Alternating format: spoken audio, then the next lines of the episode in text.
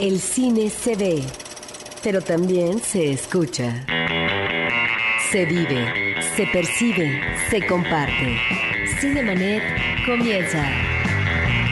Carlos del Río y Roberto Ortiz en cabina. Cinemanet en podcast www.cinemanet.com.mx. Les damos a todos la más cordial bienvenida. Tenemos también Facebook, que ha sido un elemento muy importante con el que hemos tenido interacción constante no solamente durante el programa, sino también a lo largo de la semana con novedades del cine, trivias cinematográficas, los comentarios que ustedes amablemente comparten con nosotros de sus opiniones a lo largo del cine, porque esto es, como lo decimos siempre, el cine para nosotros es para compartir. Yo soy Carlos del Río y saludo a Roberto Ortiz. Pues muy buenos días, eh, no tengo verdad ese manejo tan entusiasta de arranque como Carlos del Río, pero se supone, se supone después de unas merecidas vacaciones que tuvo y que ya está de nueva cuenta aquí en Cinemanet, en donde tendremos mucha información, por favor háblenos, porque no solamente vamos a tener entrevistas, vamos a tener también que hablar, Carlos, sobre una serie de ciclos importantes que se están o van a presentarse ya en la Ciudad de México y por otra parte también los estrenos comerciales de la semana. 29 de agosto del 2009, el día de hoy curiosamente tres directores cinematográficos cumplen años. Richard Attenborough cumple 86, William Friedkin cumple 74 y el polémico Joel Schumacher cumple 70. Pero no solo ellos, nosotros también en este mes de agosto estamos muy contentos los del equipo de Cinemanet porque llegamos a nuestro tercer aniversario en esta estación que tanto queremos y que tanto amamos, que es Horizonte 107.9 de FM, que es además donde tenemos la oportunidad de compartir el cine con ustedes. Tendremos invitados para platicar de la Semana del Cine Ruso en México, los estrenos de la semana y muchas más novedades. Arrancamos. Reciente. Noticias en Cinemanet. Pues en reciente la noticia es el recordatorio de una figura del mundo cinematográfico. Así es, esto no sucedió ayer, sucedió hace ya varios días, hace ya algunos amaneceres, pero eh, debemos decir que se murió un camarógrafo, fotógrafo importante de la cinematografía mexicana, hizo más de 180 películas en el plano de lo que es eh, la imagen. Me estoy refiriendo a Rosalío Solano Quintanar.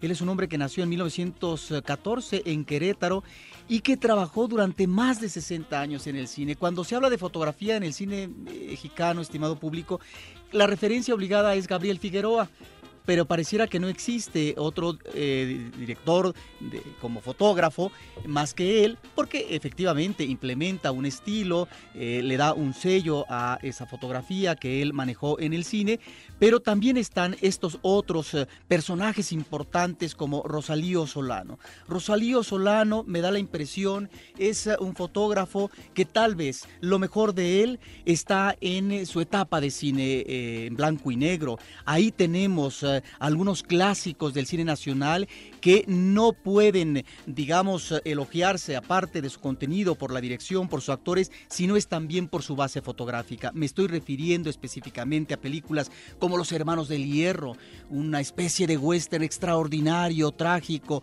o por ejemplo un clásico del cine de terror que es Vampiro también en blanco y negro, o por qué no pensar en Tlayucan, una de estas películas de Alcoriza que se desarrollan en el ámbito provinciano pues también en blanco y negro pues hace, bueno, eh, otras películas, pero en el cine, en el cine de la época de oro, hace pues ah, maravillas también en películas eh, como Escuela de Vagabundos, una cinta con Pedro Infante, esa belleza eh, como lo era Miroslava, y el repertorio, el repertorio secundario también es magnífico.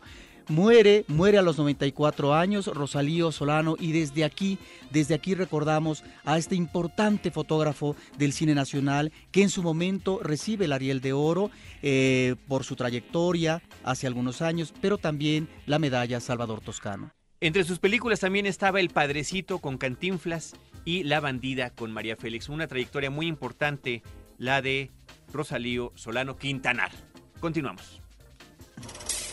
Butaca, lo mejor de la otra cartelera.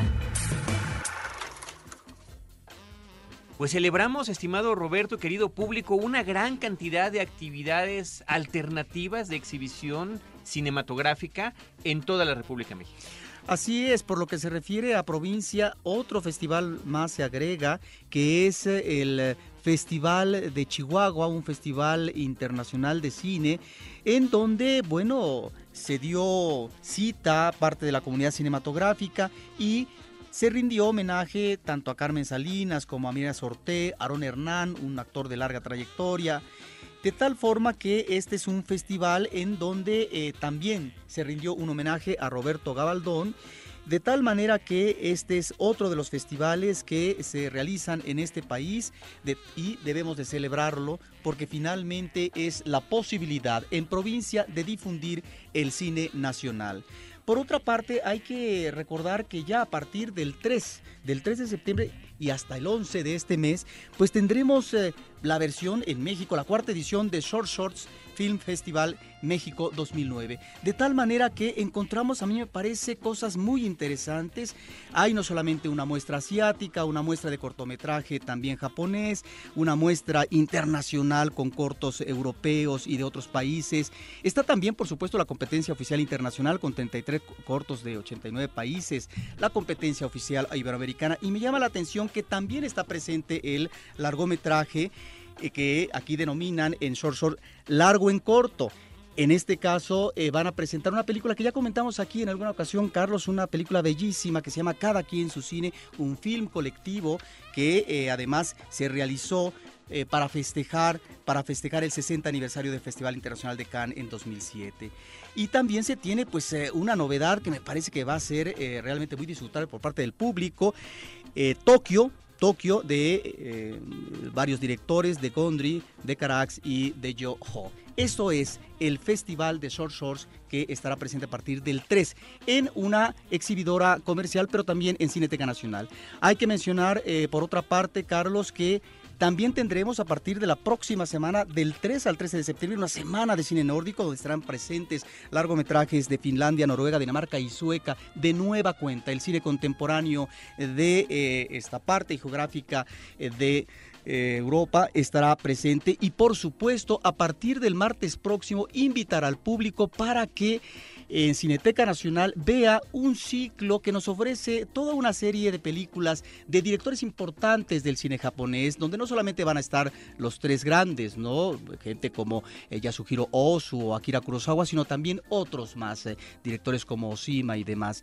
Este es eh, un ciclo que nos muestra a la cinematografía japonesa a través de sus directores en diferentes épocas. Me parece que es un abanico muy amplio que el público no se debe de perder, un ciclo en donde está presente, por supuesto, la Embajada de Japón, la Fundación Japón, para poder traer eh, a México estas extraordinarias cintas. Ahí está, pues, eh, por lo que se refiere a Butaca, esto, este, no diagnóstico, pero sí esta muestra de cines de diferentes países. Pero en Butaca todavía no terminamos, continuamos con esto. En cabina, la entrevista en Cinemanet. Pues tal y como lo anticipamos hace unos minutos cuando iniciaba este programa, también se llevará a cabo o se lleva a cabo la primera semana de cine ruso en México. Y para platicarnos de todo esto, nos da mucho gusto recibir aquí en la cabina de Cinemanet a Daniel Holtz, que es el director de esta semana. Bienvenido. Muchas gracias y a Talía Ash, que es la directora de gestión y operación de esta semana de cine ruso en México. Pues bienvenidos, esto significa que ha habido muchísima actividad, en, no solamente, me imagino que en todos los preparativos, para poder hacer una selección del cine ruso contemporáneo, pero también de algunas piezas importantes de otras décadas y al mismo tiempo tener la posibilidad de traer a gente que está creando el cine en Rusia, directores, actrices que estarán presentes, están presentes y que este, esta semana se lleva a cabo no solamente en la Ciudad de México, sino en otras ciudades. ¿Por qué no nos platican de esto, por favor, Daniel? Pues sí, tuvimos la fortuna de traer al director Karen Saknazarov, que eh, básicamente es el director de dos películas que traemos y es director de la Mosfilm en Rusia. La Mosfilm prácticamente tiene la mayoría del acervo de la Unión Soviética y de Rusia, de toda de toda la historia de las películas. Entonces, bueno, traemos películas, traemos siete películas, cinco viejas, dos modernas. Tenemos Que Viva México, El Espejo, Benimira, eh, La Subida, La Esclava del Amor, El Jinete Llamado Muerte y El Imperio Desvanecido. Y bueno, en Ciudad de México vamos a estar en Cinépolis Diana, Perisur Universidad de Interlomas, a partir de ayer 28 al 3 de septiembre. Y vamos a seis ciudades más me llama la atención en este ciclo que es una especie, si no de radiografía, sí de películas que corresponden a la historia del cine ruso desde la época en que se denominaba como Unión Soviética, donde se integraban otras naciones, y que tenemos realmente películas importantes. Desde un Que Viva México, esta película inconcluso que hizo Einstein aquí en eh, México a fines de los 20, principios de los 30. Bueno, pues esta película en la cual pues eh, se demuestra una espléndida fotografía que va a servir también de referente estético para la fotografía a continuación por parte del cine nacional. Pero también tenemos eh, películas de un Nikita Mikhalkov como La esclava del amor que nos remite obviamente a la digamos revolución bolchevique y también tenemos una película como Ve y mira de Klimov y también me llama la... Mira, ¿no? Ben, y Mira, sí, eh, Ben y Mira de Klimov y también la, la, Ascensión, que es, eh, son películas que en buena medida se remiten a estos pasajes eh, tristes, terribles, funestos, ¿no? De la guerra sobre todo en el caso del territorio de Bielorrusia. Pero también tenemos esta hermosísima película de Tarkovsky, que es El espejo, que el público no se debe de perder. Todas estas películas, o por ejemplo, ¿por qué no hablar de La esclava del amor, que es el cine dentro del cine, una película hermosísima de Mijalkov? Eh, lo que me llama la atención es que, eh, según el boletín, son copias remasterizadas, de tal manera que el público va a ver en pantalla grande estos clásicos que alguna vez se exhibieron en muestras internacionales de la Cineteca Nacional o también estuvieron presentes comercialmente, pero que después de muchos años, desafortunadamente, no hemos podido ver aterrizar el cine ruso en nuestra cartelera comercial. Eh, bueno, Sí, que qué mejor que ver en 35 milímetros además estos clásicos, más estas películas de Karen Shagnazarov que no se conocían para nada aquí en México y verlas remasterizadas, sobre todo el espejo que es ahora más corta porque la versión original es mucho más larga, entonces creo que es mucho más accesible para la gente que no conoce a Tarkovsky y para los que les gusta, pues bueno, disfrutarlo en 35 milímetros. Y bueno, sobre todo, ¿qué será? Revivir todos esos tiempos y reconstruir toda la historia rusa, rusa yo creo que es muy interesante. Ahora, ¿de dónde surge la inquietud? Porque efectivamente no había existido un esfuerzo de esta naturaleza, ¿no? Si bien siempre están integradas en diferentes siglos las películas que vienen de este, que es el país más grande del mundo, ¿cómo es que se deciden a organizar una semana, además con miras insisto yo, a la exhibición en diferentes partes del territorio nacional, en diferentes ciudades, que ahorita ojalá nos puedan comentar en cuáles van a ser, y también en dónde puede la gente consultar horarios y demás, para que este se haga, pues también tenga continuidad posteriormente, ¿no?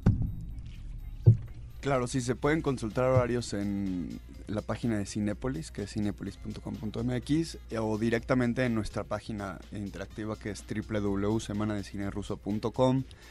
Después de Guadalajara y México, el 3 de septiembre vamos a Monterrey, Querétaro, Puebla. Después vamos a Tijuana, Cancún, Oaxaca. Y bueno, creo que ya. Tal vez se me pasa uno o dos. Querétaro, sí.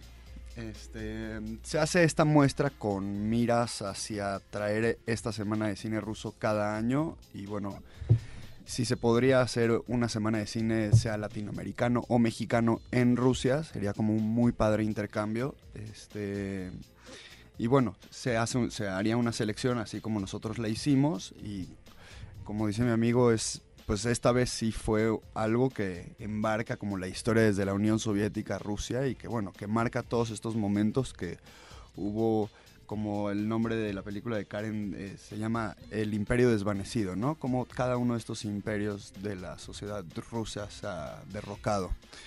Este... Y bueno, respondiendo a la otra pregunta es, eh, dentro de este grupo algunos de nosotros estudiamos en Moscú, eh, cine, en la escuela, en el VIC.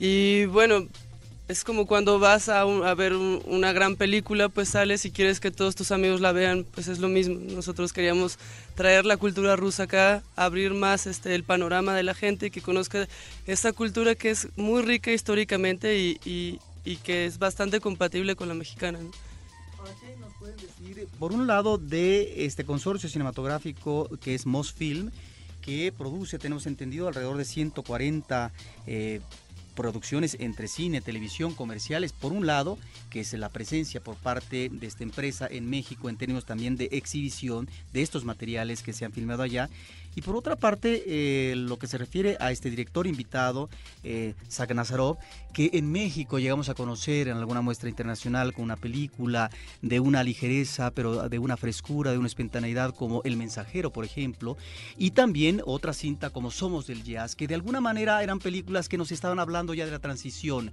que se iba a dar en la Unión Soviética hacia un cine más crítico, hacia un cine que mostrara más una realidad y un pensamiento contemporáneo, como en el caso de Somos del jazz, que, no, que abordaba la integración de un grupo de músicos ah, de jazz en los años 20 del siglo pasado y la imposibilidad para poderse presentarte, para poderse presentar en el escenario porque era música considerada como decadente. De tal manera que ahora tenemos a este director de nueva cuenta con producciones contemporáneas pues que desconocemos prácticamente porque no se han exhibido en México. Ah, claro, y hablando de este tema también, eh, queremos traer, eh, eso sí, en una premier oficial, ¿no? con un estreno grande, que es eh, la Spalatka, es el, consultorio número 6, es un, basada en un cuento de Chekhov. Y pues bueno, aprovechando que el próximo año es el aniversario de, del nacimiento de Chekhov, pues bueno, queremos aprovechar las dos. Y es la película que él acaba de terminar de hacer, Karen. Como para estreno comercial. Exactamente. esa no está en el ciclo. Esta no, no, no vino en el ciclo para poderla sacar después. Y bueno, de un tamaño más o menos regular porque obviamente no, la gente no todavía no, no, no conocen mucha gente de Karen todavía. Entonces estrenarla pues ya sabes, circuito cultural y esas cosas. ¿Qué tan complicado fue decir cuáles son las películas que iban a traer? No tan solo de Tarkovsky decir va a ser esta o va a ser esta otra. Bueno, fue, fue más fácil, la verdad, porque sí queríamos traer una película de un director. De Karen se trajo dos, porque Karen vino. Y bueno, Karen es el único. Bueno, no, varios siguen vivos, pero Karen es el único que sigue activo y de la Mosfilm. Este, en Rusia, perdón. Este, y bueno, fue prácticamente fácil porque ellos están remasterizando sus copias y prácticamente no tienen más de 15 títulos listos ahora. Ah, correcto. Entonces la lista sí se acortó, pero bueno, cada año lo están haciendo, entonces el siguiente año, bueno, ya estamos con la cabeza metida ahí para, para saber más o menos qué películas vamos a traer el siguiente año. Y ahora, seguramente ellos tienen un, criterio especial para decir cuáles son las que van a ir remasterizando primero y seguramente estarán contentos de tener la oportunidad de que este cine se esté distribuyendo en países como el nuestro. Claro, están súper contentos de, estar aquí en México. Karen ya había estado hace 22 años eh, presentando una película en el Festival de Acapulco y le encanta, le encanta de verdad México y igual quiere, no sé, en algún momento venir y filmar acá o algo así. Igual este Anastasia, la, actriz de El jinete llamado Muerte, está ansiosa de que algún director mexicano la invite a trabajar en alguna película, de poder trabajar en algún proyecto es tan sencillo como que cualquiera la vea, ¿no? Sí. es, muy atractiva, ha sido mis muchas cosas en, en su país y este y con presencia con presencia internacional. Pues una actriz además no solamente de cine, sino también es una actriz de teatro en donde ha participado en obras como muy muy interesantes. Vuelvo a mi pregunta, ¿cómo es que se maneja eh, Mosfilm y cómo eh, se eh, estila la producción en Rusia en términos, digamos, de las posibilidades de comercialización, porque, bueno, hubo cambios efectivamente y finalmente ahora lo que tenemos que observar es si hay un aliciente de tipo industrial que permite a la distribución y la exhibición que finalmente estas películas puedan tener un, público amplio, masivo.